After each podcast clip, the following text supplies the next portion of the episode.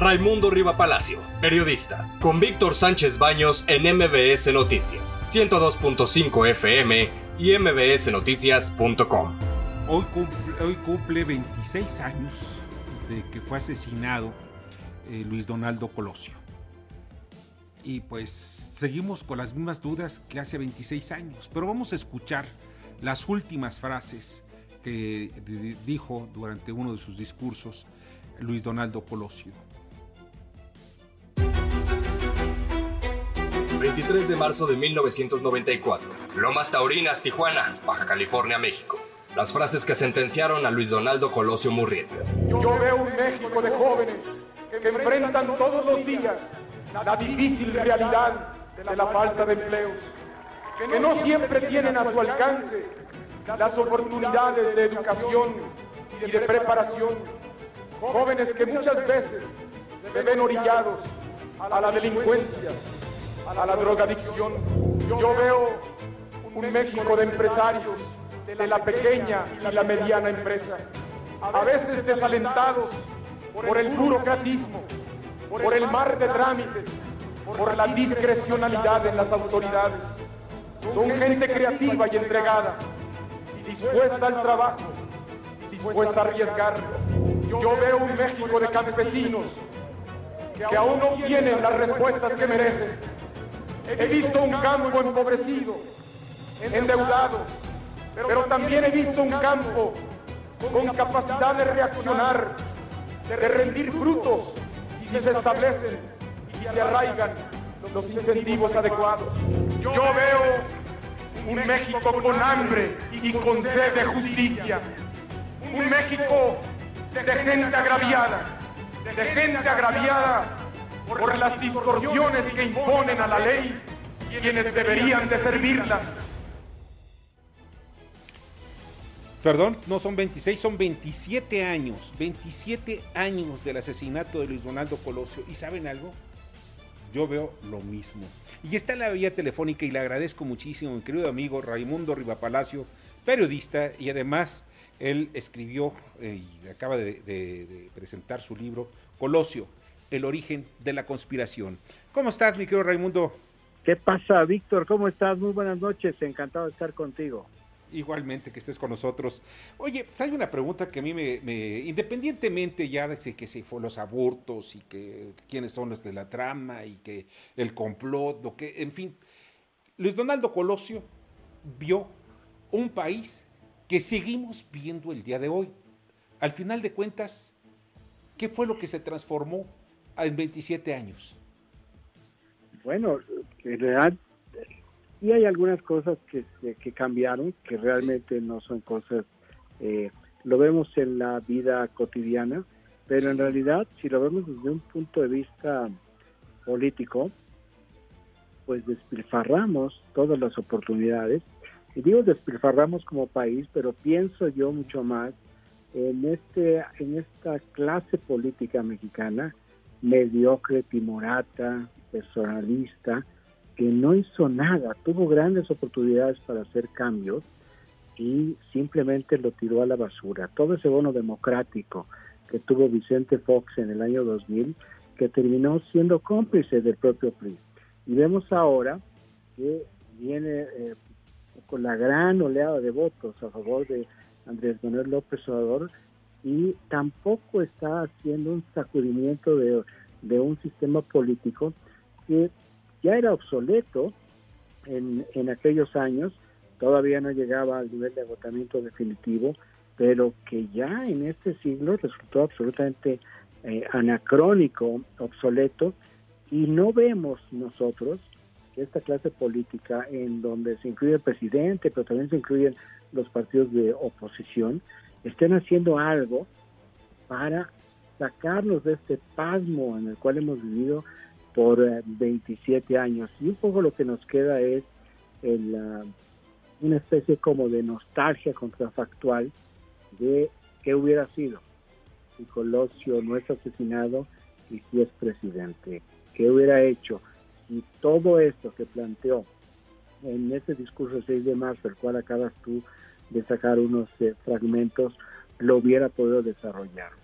Colosio eh, incorporó en este discurso lo que era ese proyecto de continuidad estratégico de Carlos Salinas, que quedó plasmado en el discurso de liberalismo social que hizo Salinas en el aniversario del PRI en 1992, donde él le da, él reescribe lo que eran sus reformas y les da, les trata de dar un contenido social, un poco o un mucho con el espíritu europeo de la socialdemocracia. Y ese ideario eh, ideológico político es lo que le entrega a Colosio para que él sea el que lo lleve a cabo, porque Salinas no, eh, no tenía el tiempo para poder profundizar la reforma, las reformas económicas, la parte fundamental de la desregulación que iba a hacer Colosio, ni tampoco se atrevió a hacer la reforma política que originalmente se planteó llevar en paralelo, pero la experiencia de Gorbachev en la Unión Soviética que hizo, recuerdas, la Glasnost y la perestroika al mismo tiempo que terminó en 1992 con el colapso de la Unión Soviética y desapareció la Unión Soviética para siempre.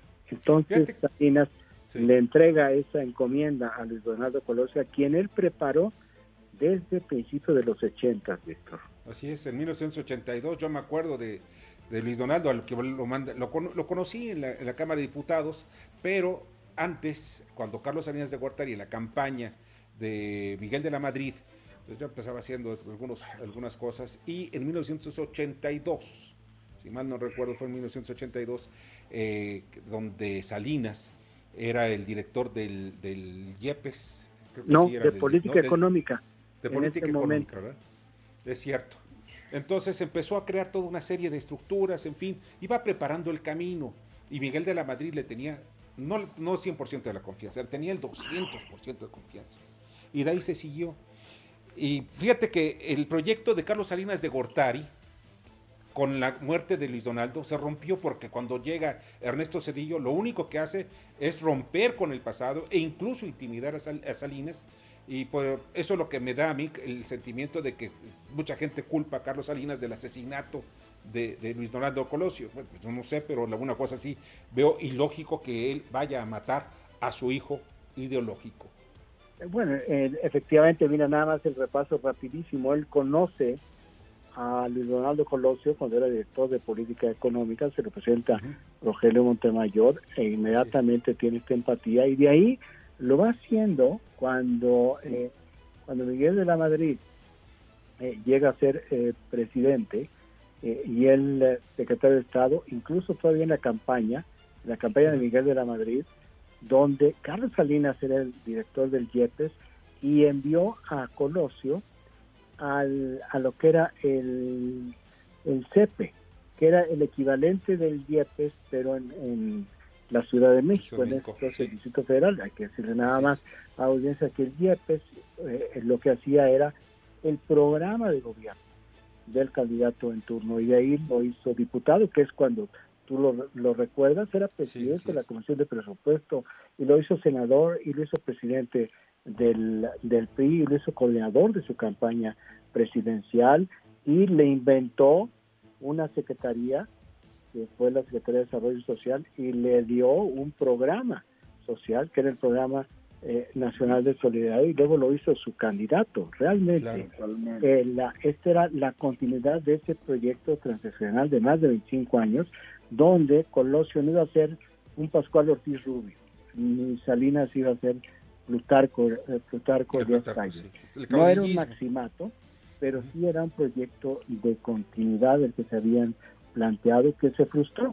Se frustró con el asesinato hoy hace 27 años y que fue parte de ese 94 tan traumático y que tanto nos movió y como decía en un principio y desaprovechamos todo lo que nos, enseñó y todo lo que tiramos a la basura. Nos marcó a todos los mexicanos. Javier Lozano Alarcón. Fíjate que primero que nada quiero saludar y felicitar a mi gran amigo, admirado amigo Raimundo Río Palacio, por su trabajo, por esta espléndida, esto, pues nueva, nuevo trabajo editorial, esta nueva investigación, esta nueva tesis que nos presenta a 27 años de distancia y lo he estado escuchando, lo he estado siguiendo, ¿eh? condenado Raimundo, te vengo siguiendo todas tus entrevistas en radio, en televisión, y lo estás haciendo muy bien, y creo que estás siendo muy objetivo, porque cuando dicen, oye, ¿a poco Salinas mandó matar a Colosio? Y puta, pues, ¿cómo es posible que se piense una cosa como esas cuando era precisamente la continuidad de su programa económico, político y social, ¿no? Entonces, lo haces con de una manera muy seria, Raimundo, y por otro lado, yo voy a decir algo que probablemente ahorita me venga un mentadero de madres en las redes sociales y tal, yo considero que Carlos Salinas de Gortari fue un muy buen presidente de la República. Digo, en el 94 se le salió de las manos el país por diversas razones, el TLM, la muerte Colosio, el asesinato de este, Mario Ruiz Macié, en fin, ¿no? Todo el tema de Raúl Salinas. Pero, pero, pero digamos, fue un modernizador de México y sí tenía esa proyección y esa planeación. Y a mí me da mucho gusto que un hombre tan inteligente y tan valiente como es Raimundo Riva Palacio, que por cierto, cuya columna del día de ayer fue extraordinaria, ¿eh? esto, le, eh, venga a presentarnos esta información, a refrescar la memoria y un poco hacernos también reflexionar de lo que realmente o sea, perdimos en esa ocasión porque eh, a mí me parece que el presidente Cedillo, yo trabajé para él, fue muy buen presidente también, pero caramba, quedamos entrampados en medio de muchas rencillas con Camacho, con todo el equipo de las viudas de Colosio, con ese con Cedillo, etcétera, con Salinas mismo, pero qué buen ejercicio y lo felicito de veras a Ramón, como se lo dije, su libro lo leeré con muchísima atención porque verdaderamente es un gran esfuerzo a esta distancia el traer a nuestra memoria lo que ocurrió en esos años asiáticos. Qué bueno. Perdón, Víctor. No, no, adelante, adelante, adelante. No, no, no. En la, un poco retomando esto, muchas gracias, Javier, por esas, por esas palabras. Sí hay espejos interesantes, eh, porque hay, hay quien se pregunta, y que me lo ha preguntado, si eh, ¿Qué hubiera sucedido? Porque al final, en, este, en esta utilización del recurso contrafactual, eh, planteo que pues, López Obrador probablemente no sería presidente. Eh, y un poco la pregunta es, ¿por qué, ¿por qué razón? Porque la, acuérdense muy bien, Javier, tú lo vas a traer presente, muy fresco, la gran bandera original de la de la política electoral y las campañas presidenciales de Andrés Manuel López Obrador tenía que ver con esta, este énfasis hacia los pobres. Primero los pobres, la gran, gran bandera. Pues el primero los pobres no hubiera sido la bandera de Andrés Manuel López Obrador de haber continuado Colosio. Esa parte, esa parte final del, del extracto del discurso que tú pusiste, cuando él empieza a hablar de, un México con hambre de justicia. Ya se toda esta parte, que en realidad, aunque planteado de esa forma, con un tono que evoca mucho el discurso de Martin Luther King allá en el Mall de Washington en 1963, donde hablaba de yo tuve un sueño, ese tipo de ritmo y ese tipo de vocación, lo que estaba haciendo Colosio eh, era el programa de gobierno precisamente para las clases más necesitadas. Y toda esta fase de eh, continuidad de la profundización de las reformas económicas buscaban el reducir o eliminar al máximo posible la desigualdad que había generado el, precisamente el sistema económico vigente en ese momento. ¿Qué quiere decir que no fue una ocurrencia de México, sino que era lo que estaba sucediendo desde los 70, finales de los 70, tras el colapso de lo que había sido la organización económica en el mundo de la posguerra, con los acuerdos de Bretton Woods y el final del modelo keynesiano. Eso se da aproximadamente unos 10 años de que empieza lo que se le llama, incorrectamente, pero sí se le llama, el neoliberalismo, con la salida de Richard Nixon de la, del retira el dólar como el, como el, regulador del patrón oro y se colapsan las finanzas en el mundo. Pero toda esta parte que iba a ser Luis Donaldo Colosio, que iba a trabajar, iba a tratar de achicar esta brecha de desigualdad que al final no se pudo hacer y no se pudo profundizar, bueno, no se pudo hacer porque la mataron, y no se pudo profundizar la reforma económica. Aquí va a tener muchísimo que ver con el tema de la desregulación que no hizo Cedillo. Y lo que sucedió es lo que, y tú Javier eh, lo viviste en carne propia, eh, porque estabas en un área que luchaba contra los monopolios. La, el, el, no haber hecho esa fase de la reforma económica, lo que produjo fue el surgimiento y consolidación de los monopolios aquí, aquí en México. Y los monopolios, junto con este sistema que se profundizó en términos de la ortodoxia con el gobierno de Ernesto Cedillo, pues lo que hicieron fue ampliar la desigualdad en este país y crear estas condiciones absolutamente fértiles para un llamado a la acción que hizo Andrés Manuel López Obrador y me parece con una con una legitimidad y en una búsqueda de una justicia social absolutamente inapelable, incuestionable. Pues esa, es esa es una bandera que no hubiera tenido el López Obrador en su carrera y ascenso político. Fíjate que es, es, es la diferencia de armar una estructura, una presidencia de la República después de muchos años, la va armando, va armando, va, va, va ideando con la manera de mantener un proyecto de país, porque nuestro país tiene proyectos sexenales, no tiene proyectos a largo plazo.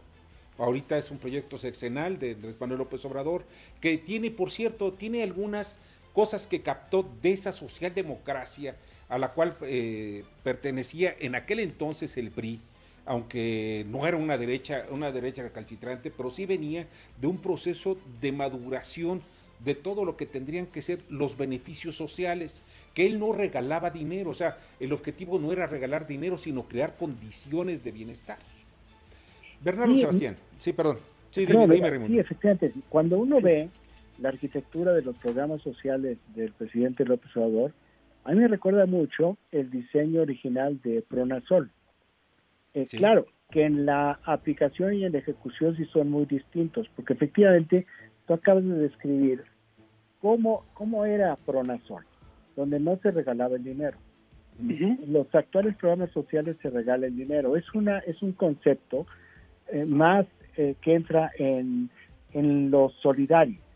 En los programas sociales de los gobiernos del PAN eran programas solidarios, aunque tampoco llegaron al extremo de regalar el dinero sin tener ninguna medición, sin hacer un seguimiento de los programas sociales. Pero fíjate, parecería más un programa de, de, un programa económico fundamental es el regalar dinero que es lo que se hacía con, eh, con Pronasol. De hecho, los programas sociales del presidente López Obrador me recuerdan enormemente esa propuesta que hizo Milton Friedman, el padre de los monetaristas de la Escuela de Chicago, el, que hay un de los dos grandes neoliberales o liberales económicos del siglo XX, uno es Hayek en los 30 y el otro es Milton Friedman ya en el último cuarto de siglo y él tenía los famosos vouchers de educación, donde el gobierno entregaba vouchers de educación a, la gente donde para que no les costara la educación era repartían repartían el dinero pero no lo repartían en forma de líquido en forma de efectivo sino a través de vouchers. Aquí sí llegamos al extremo de, de entregarlo en forma de efectivo. Eh, Milton Friedman estaría asombrado de dónde pudo ver no, historia. no lo iba a hacer, no lo iba a hacer y no lo iba a hacer eh, Colosio, porque ese tipo de programa social en realidad no te saca de la pobreza. No, te resuelve un problema más pobreza a largo plazo. Y precisamente eso, eso es parte de pregunta, Raimundo. Eh, tiene, tenía un buen proyecto de gobierno. Sin embargo, la persona Colosio, con lo que estamos viendo y con lo que se ha estudiado y se, puede tener a sus años, hubiera sido un buen presidente o hubiera se hubiera tirado al populismo? Porque estamos hablando que traían el objetivo primero los pobres. Desafortunadamente tenemos, creemos que es, bueno, sabemos que es una línea muy delgada entre lo que sería la congruencia y el populismo. No, no, no, pero el populismo nada que ver. El populismo es un concepto ideológico y el, el populismo el tema del populismo no es resolver el problema de la pobreza, sino cómo utilizas políticamente a los pobres para poderte mantener en el poder. Entonces sí hay, sí hay ahí algunas, algunas diferencias ah, importantes. Ahora, hubiera sido un buen presidente, pues depende, depende eh, de quiénes iban a integrar su gabinete. Puede haber, eh, los presidentes no tienen que ser increíblemente inteligentes, como lo demuestra el caso de Ronald Reagan. Ronald Reagan. Profundamente ignorante, con un equipo espectacular. extraordinario.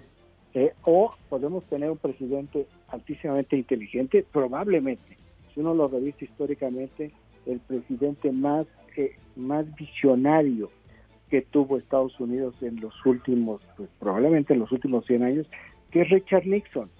¿De quién se, ¿Cómo se acuerda la gente de Richard Nixon?